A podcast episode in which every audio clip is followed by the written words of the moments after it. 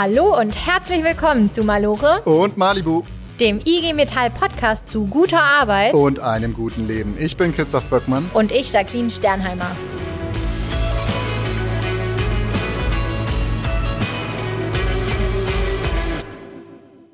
Hallo Jacqueline. Hallo Christoph und auch Hallo an alle, die uns hier zuhören und eingeschaltet haben. Ja, und ganz besonderes Hallo an alle Väter, Mütter, Eltern, werdende Eltern. Denn heute geht es ums Thema Elterndiskriminierung.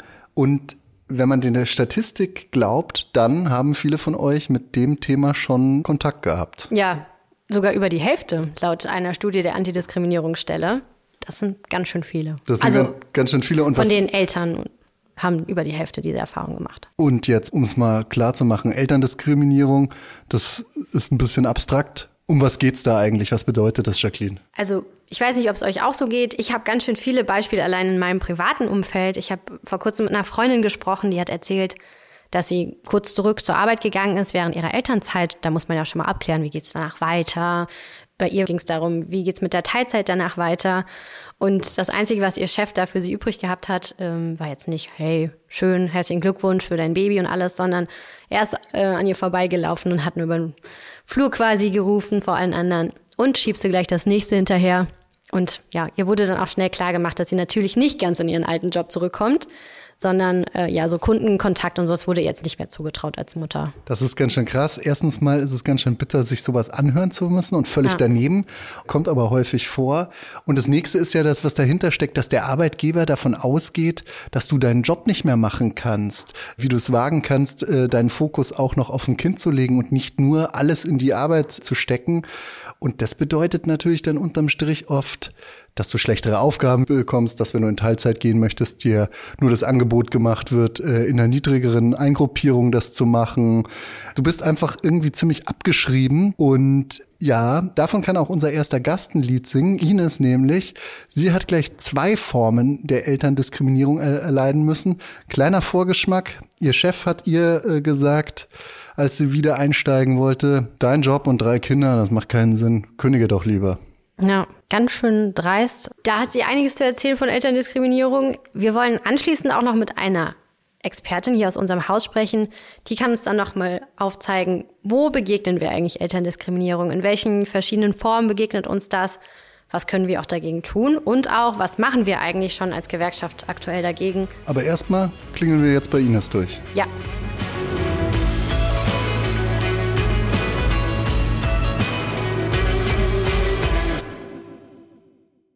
Ihr Arbeitgeber hat ihr nicht zugetraut, die Kinder und den Job unter einen Hut zu bekommen. Das hat er auch ganz offen ausgesprochen. Gleichzeitig hat er auch ihr nicht erlaubt, in Teilzeit zu gehen und er hat sie auch noch eine Stufe niedriger eingruppiert als ihre KollegInnen. Doch das hat sie nicht mit sich machen lassen. Was dahinter steckt, erzählt sie uns jetzt gleich. Aber vorher erst einmal, hallo Ines, schön, dass du da bist. Hallo Ines. Hallo, freue mich, dass ich dabei bin. Ines, du bist technische Redakteurin Dein Chef hat dir, wie wir gerade schon gehört haben, nicht zugetraut, diese Arbeit nach der Elternzeit des dritten Kindes weiterzumachen. Erklär uns doch gerne erstmal ganz kurz, was machst du als technische Redakteurin? Technische Redakteure schreiben Anleitungen für die Geräte, die in den Firmen produziert werden, um eben Servicepersonal oder auch dem Endkunden äh, zu erklären, wie das Gerät funktioniert. Dein Chef hat dir nicht zugetraut, das und die Kinder unter einen Hut zu bekommen. Und es ging sogar so weit, dass er dir nahegelegt hat, kündige doch am besten.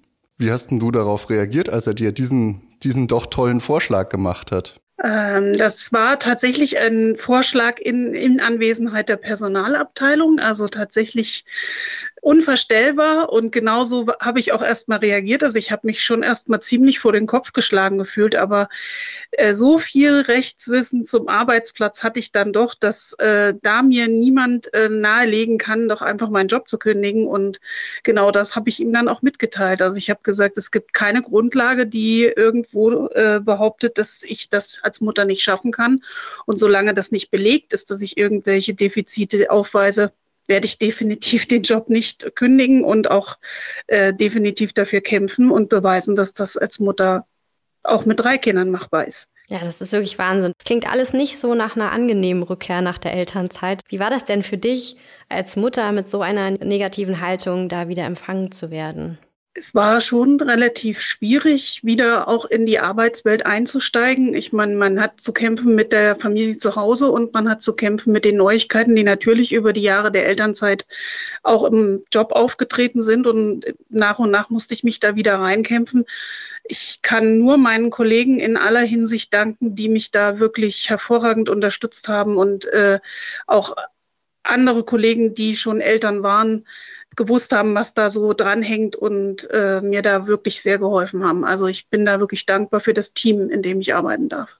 Jetzt war es so, als du wiedergekommen bist und, und, dir schon mal nicht zugetraut wurde, drei Kinder und den Job, das unter einen Hut zu bringen, hattest du ja schon gesagt, ja, das ist vielleicht auch ein bisschen viel. Ich würde ja ganz gern Teilzeit eigentlich arbeiten. Ich würde ein paar Stunden weniger machen, dann kann ich mich auf alles am ähm, besten konzentrieren. Aber das wurde dir nicht gestattet. Es hieß, technische Redakteurin äh, in Teilzeit, völlig unmöglich. Diesen Job kann man nicht äh, in Teilzeit machen. Aber Kolleginnen von dir, zwei, die den gleichen Job machen, die konnten plötzlich Teilzeit machen. Was war denn bei denen anders? Hatten die mehr Kinder oder wieso ist es da anders gewesen? Die hatten selber tatsächlich auch Kinder, aber äh, schon erwachsene Kinder. Und da ging es eigentlich eher darum, dass sie ganz gerne in der Pflege ihrer Eltern helfen wollten, die zwar weit weg wohnen, aber dafür war halt die Zeit gedacht, um da eben hinzufahren und zu unterstützen. Und plötzlich ging auch Teilzeit in unserem Job. Gut, also man wollte dir da ganz klar eins auswischen. Aber dann kam noch mal was drauf. Man kann fast sagen, der Oberhammer. Eigentlich ist es ja so, man redet oft unter KollegInnen nicht so über das Gehalt. Bei dir kam es dann aber nach einem Jahr dann doch mal so weit und du hast dann rausgefunden, dass bei dem Eingruppierungsverfahren bei euch im Unternehmen einfach mal deine KollegInnen eine Stufe höher eingegruppiert wurden als du. Also sprich, du wurdest zu niedrig eingruppiert. Wie hat dein Arbeitgeber reagiert, als du ihn damit konfrontiert hast? Ich habe natürlich das Gespräch gesucht, weil ich natürlich gerne eine Begründung dafür gehabt hätte, warum denn das so ja für uns äh, erforderlich ist, dass äh, ich da eine Stufe niedriger eingruppiert bin.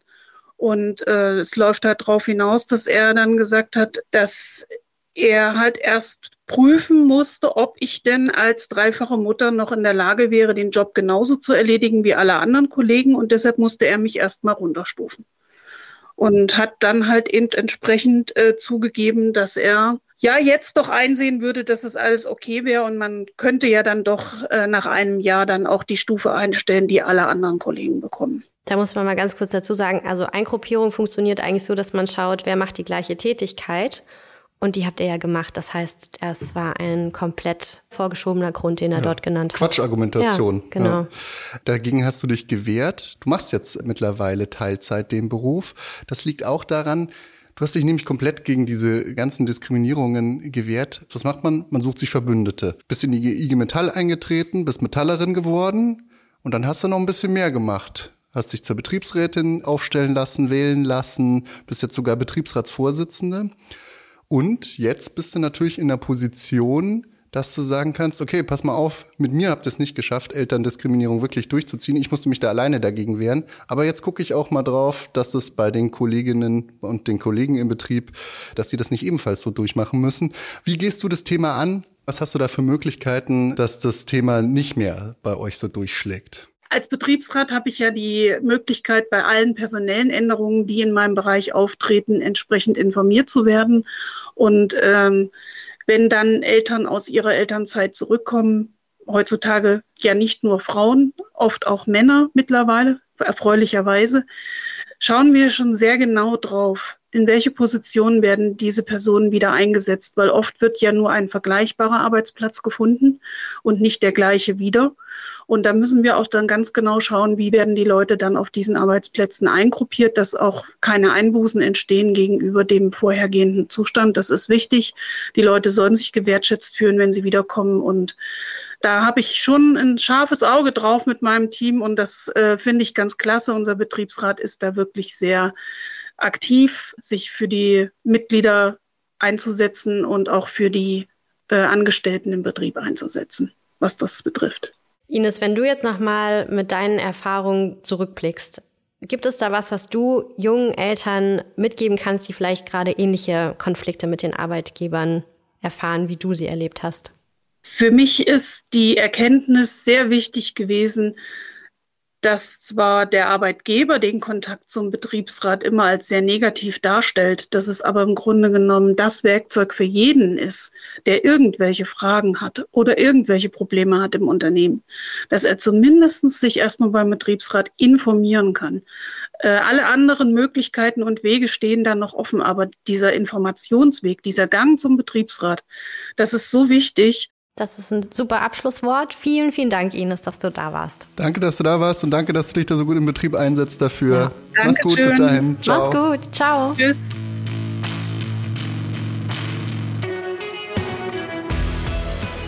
Ja, das waren gleich mehrere Formen der Elterndiskriminierung, die die Ines jetzt erleben musste.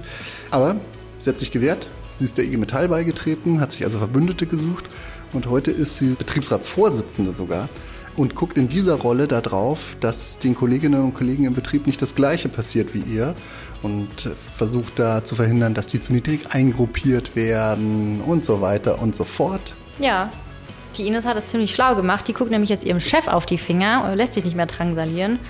Hat sie wirklich sehr pleatsch gemacht. Aber Ines ist am Ende kein Einzelfall. Es gibt sehr häufig Elterndiskriminierung in ganz vielen verschiedenen Betrieben. Dazu kann uns gleich unsere Expertin mehr erzählen. Eigentlich wollten wir sie uns hier in unser Studio holen, aber leider hatte sie einen Fahrradunfall und ist deshalb mobil eingeschränkt. Deshalb rufen wir sie jetzt mal im Homeoffice an. Zuvor müssen wir aber klären, was heißt eigentlich Pleach? Hallo? Okay, ich habe mal im Norden Deutschlands gewohnt, das heißt schlau. Ah, okay.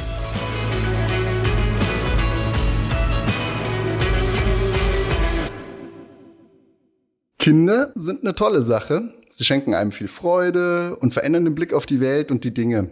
Alle Eltern wissen jetzt wahrscheinlich genau, was ich meine. Zur Wahrheit gehört aber auch, dass man auf das eine oder andere verzichten muss. Zum Beispiel in Ruhe ein Buch zu lesen oder eine Unterhaltung zu führen, ohne dabei unterbrochen zu werden. Das Gute ist, das sind ganz normale Sachen und das geht vorbei. Eltern sprechen davon, das ist eine Phase. Das können wir akzeptieren. Nicht akzeptieren können wir, dass mit Kindern oft die Karriere beendet wird.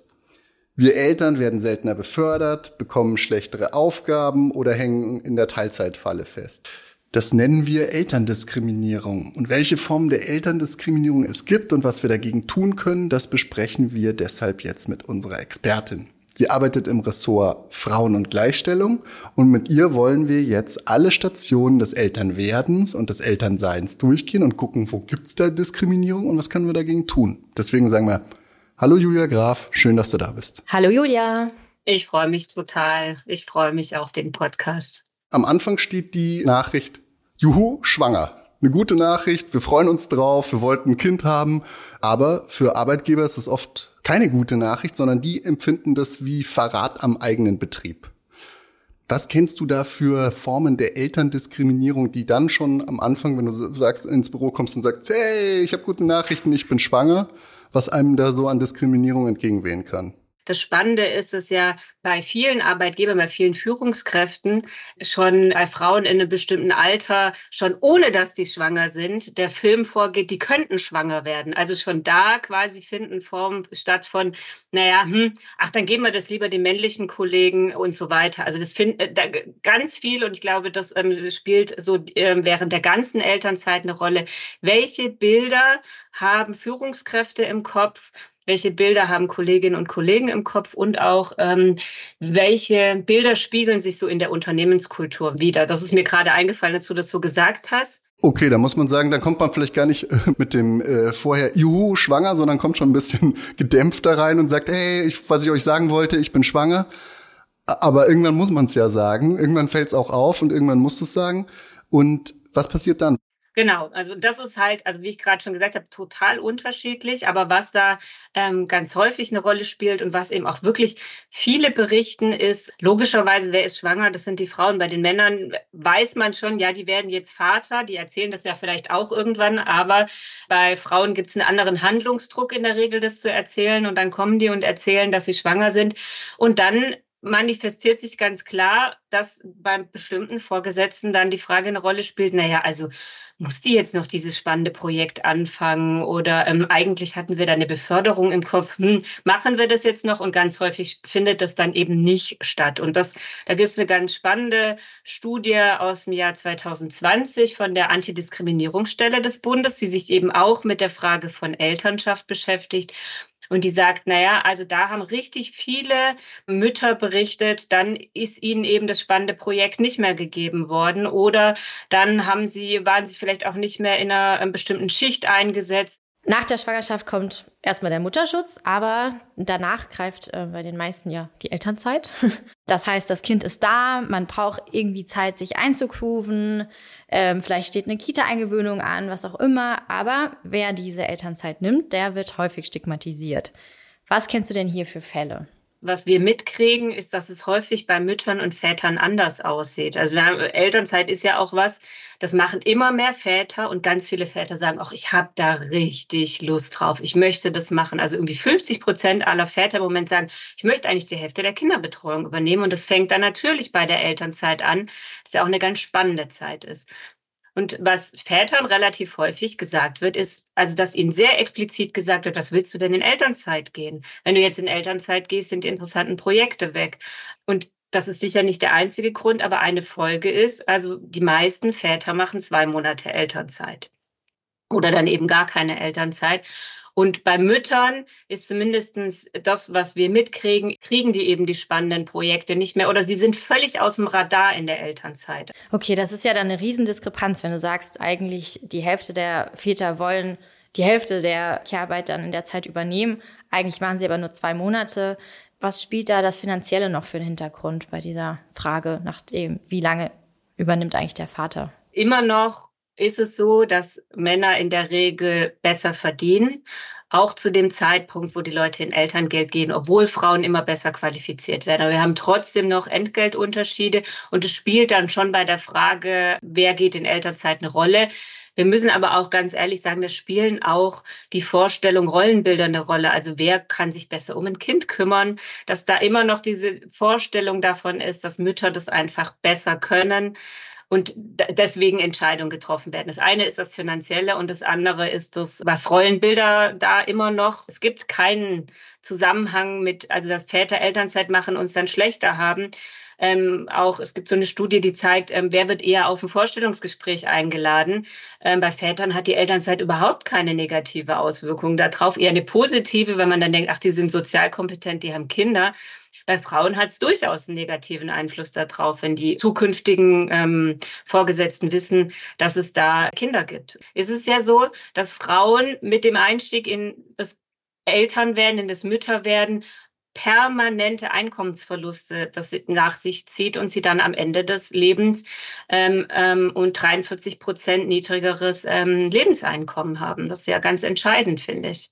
Ganz entscheidend ist auch, sagen wir mal, die Elternzeit ist vorbei. Das klappt natürlich dann nur, wenns Kind in der Kinderbetreuung ist. Also wir brauchen Kita, Ganztageskita. Und jetzt jeder, der Vater oder Mutter ist, äh, alle Eltern wissen, äh, Kita-Plätze zu bekommen ist schwierig, selbst wenn es da einen Anspruch darauf gibt. Sag mal, ist das nicht auch eine Form von Elterndiskriminierung, zu wenig Kita-Plätze? Halt eine Diskriminierung, die nicht vom Arbeitgeber ausgeht, sondern von den Kommunen und von der Politik aus, dass einfach da nicht genug da ist?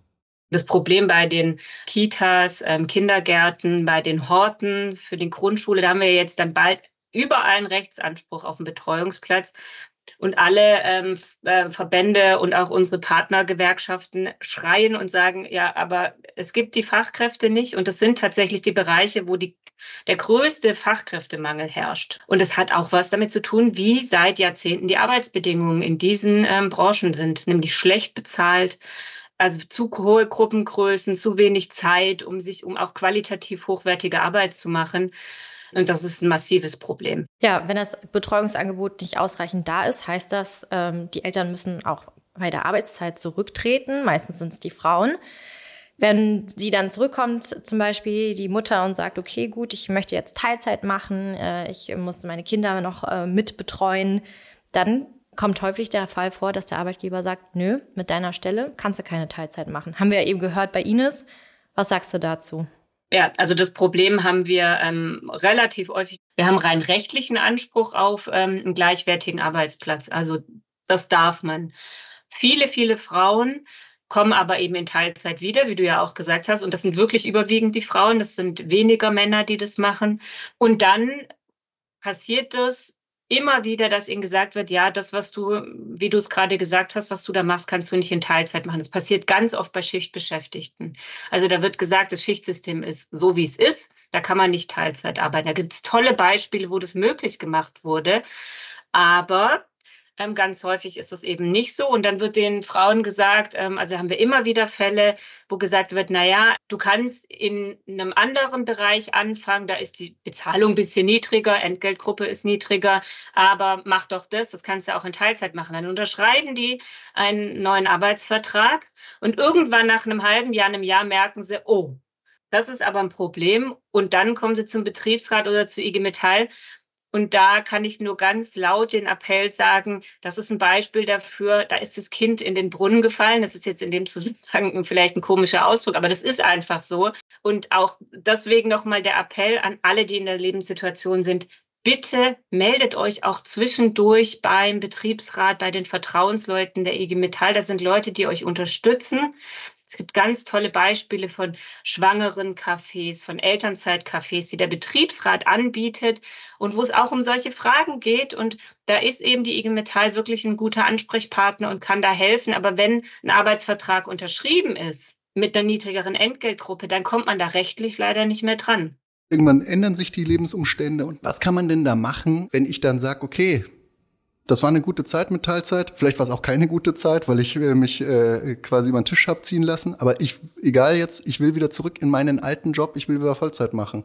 Anspruch so richtig habe ich ja da nicht drauf. Wie gehe ich denn da davor? Oder habe ich doch einen Anspruch? Ja, der Anspruch ist leider relativ schwach. Also das ist auch ein Grund, warum die IG Metall sich für bessere individuelle Rechtsansprüche für Eltern einsetzt, weil das einfach so ein Thema ist, dass es ganz schwierig ist. Man kann den Antrag stellen und der Arbeitgeber muss einem dann auch eigentlich beweisen, dass es keine freien Arbeitsplätze gibt. Man kann sich immer auf andere Arbeitsplätze bewerben.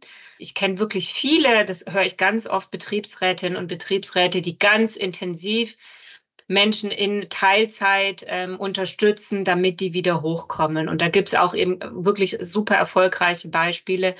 Aber das ist häufig eine ganz schöne Arbeit, die da der Betriebsrat hat, ähm, die Menschen ähm, da, dabei zu begleiten. Und den Antrag würde ich auf jeden Fall immer stellen und dann mir die Begründung ganz genau angucken, warum das nicht gehen soll.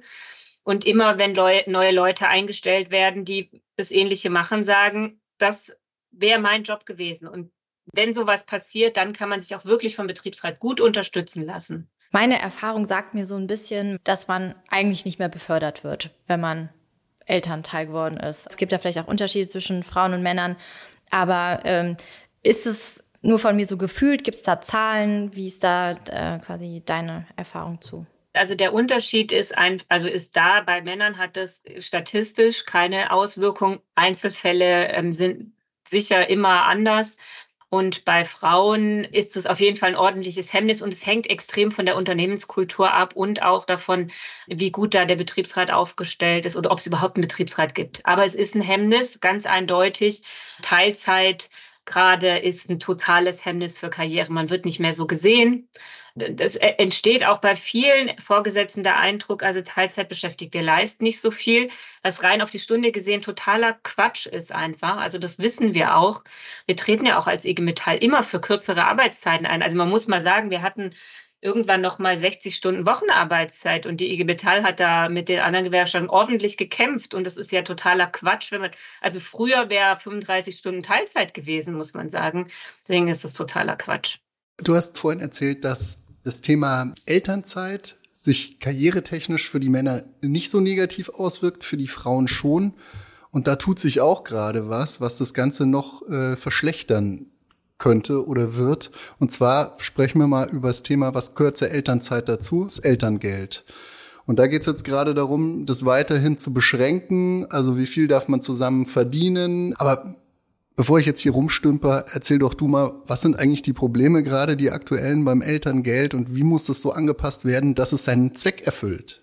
Also das Elterngeld ist ja, ähm, und das ist, glaube ich, wichtig, da zu wissen, das Elterngeld ist ja immer da schon dafür gedacht werden, gleichstellungspolitisch was zu erreichen. Also dass mehr Männer sagen, ich möchte mich um meine Kinder kommen und ich kann mir das auch ähm, finanziell leisten und dass Frauen sagen, ja super, ähm, und ich gehe ein paar Monate raus und dann fange ich auch wieder an zu arbeiten und das ist aber kompensiert eben durch, durch das Elterngeld. Also das war immer die Idee, dass Frauen nicht so lange rausgehen und Männer sich stärker beteiligen.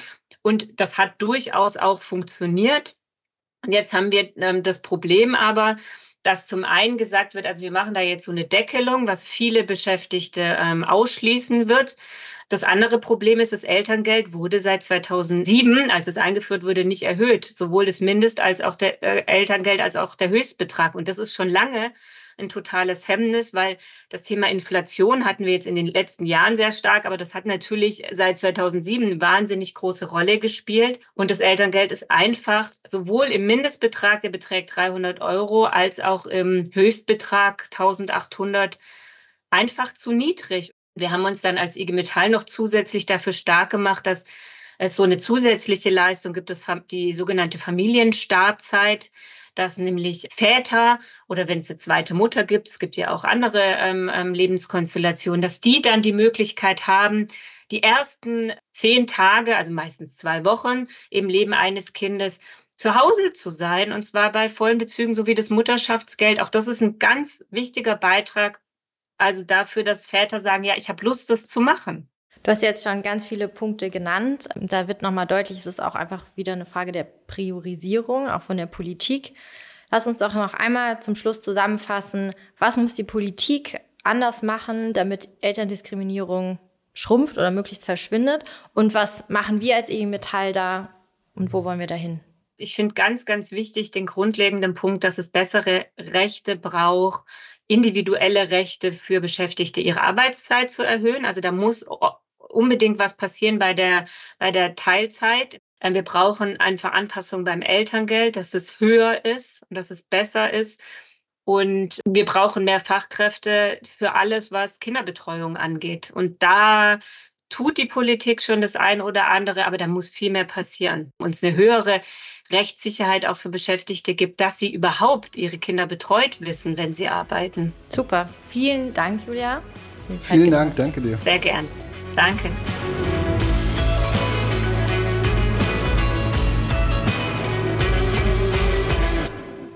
Christoph, wir haben jetzt vorhin von Ines schon viele verschiedene Formen von Elterndiskriminierung leider kennengelernt. Das hat sich bei ihr alles gesammelt. Wir haben von Julia nochmal gezeigt bekommen, wo das noch überall vorkommt.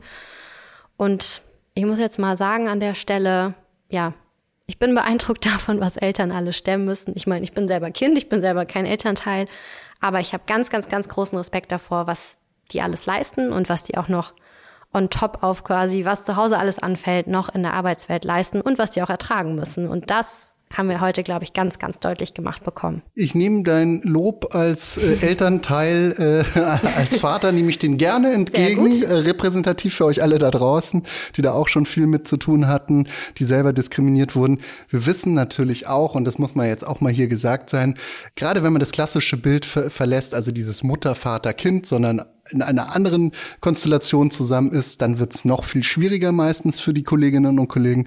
Da ist dann noch viel mehr Diskriminierung da. Da nochmal auch nochmal ganz groß den Hut ziehen, was ihr alles aushalten müsst. Die einzige Chance dagegen vorzugehen ist, wir halten zusammen. Wir müssen dafür sorgen, dass das Thema Elterndiskriminierung endlich auch nur eine Phase ist. Und wir schauen jetzt mal, dass wir gemeinsam dafür sorgen, dass die Elterndiskriminierung endlich aus der Pubertät kommt und auszieht und nicht mehr da ist. Genau so ist es. Wir sehen viele Parallelen zu zum Beispiel unserer ja, anderen Diskriminierungsfolge, die wir schon hatten. Es gibt Diskriminierungen, die kommen auch noch für manche Menschen aufeinander. Vielleicht habt ihr auch ein Auge mit drauf, vielleicht geht's Leuten in eurem Umfeld genauso oder ihr seid selbst betroffen und ja, wir freuen uns, wenn ihr was vielleicht mitnehmt. Und ihr wisst, Hilfe gibt's beim Betriebsrat und bei der IG Metall Geschäftsstelle. Um die Ecke. Um die Ecke, genau. Und da gibt's auch ganz viel Hilfe mit Formularen und so weiter und so fort, was alles auf werdende Eltern zukommt. Also genau. damit entlassen wir euch jetzt und Schaut mal in die Show Notes, da findet ihr noch ein paar Infos. Genau, seid fruchtbar und vermehrt euch. Oder auch nicht, wenn ihr nicht wollt. Macht's gut. Ciao.